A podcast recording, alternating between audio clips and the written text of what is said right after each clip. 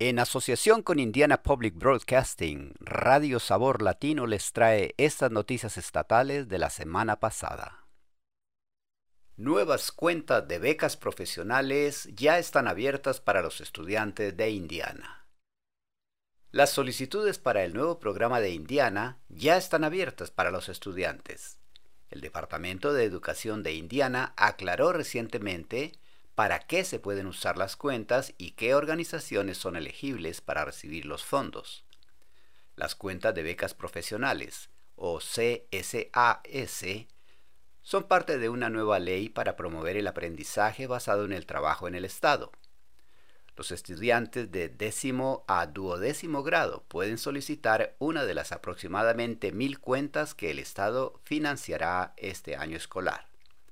Cada CSA recibirá 5 mil dólares para pagar cosas como orientación profesional, educación o formación postsecundaria y exámenes de certificación o acreditación.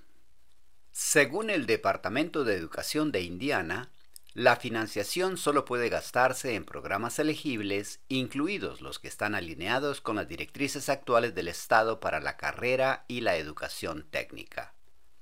Los CSA también se pueden utilizar para pagar programas de aprendizaje que estén registrados en el Departamento de Trabajo de Estados Unidos y que cumplan ciertos estándares de aprendizaje basados en el trabajo del Indiana College Core.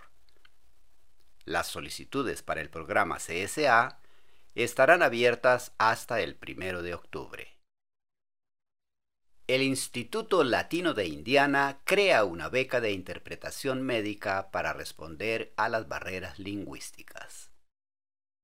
El Indiana Latino Institute quiere hacer frente a las barreras lingüísticas en la atención sanitaria a los pacientes hispanohablantes. La organización proporcionará ayuda financiera a 50 estudiantes universitarios latinos para que completen un programa de formación en interpretación médica a través de una nueva beca.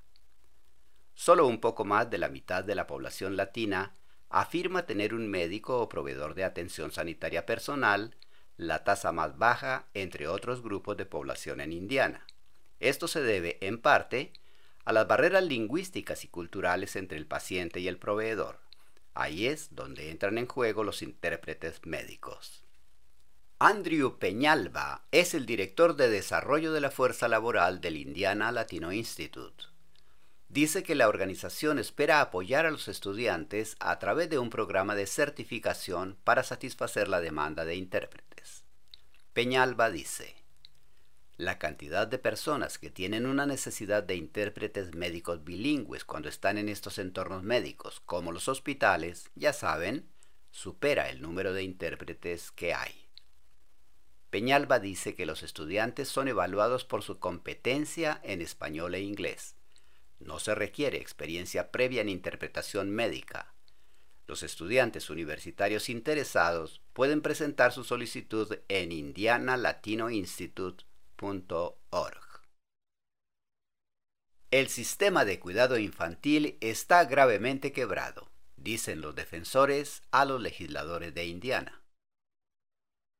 El modelo de negocio de cuidado infantil de Indiana está severamente roto desde todos los ángulos.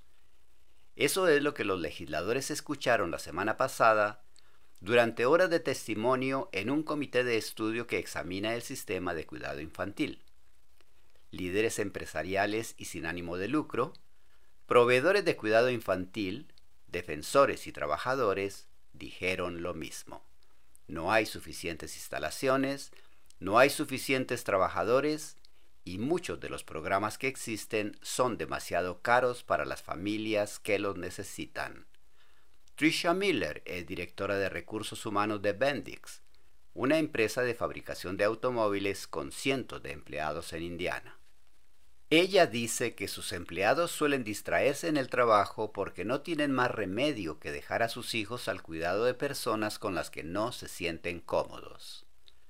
Miller dice, cuando los empleados están distraídos, no solo pueden cometer errores, sino que, lo que es peor, pueden hacerse daño o herir a otros.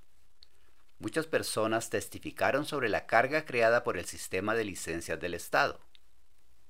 Las agencias estatales están revisando actualmente la concesión de licencias y los reglamentos, con recomendaciones para mejorarlas, previstas para mediados del próximo año.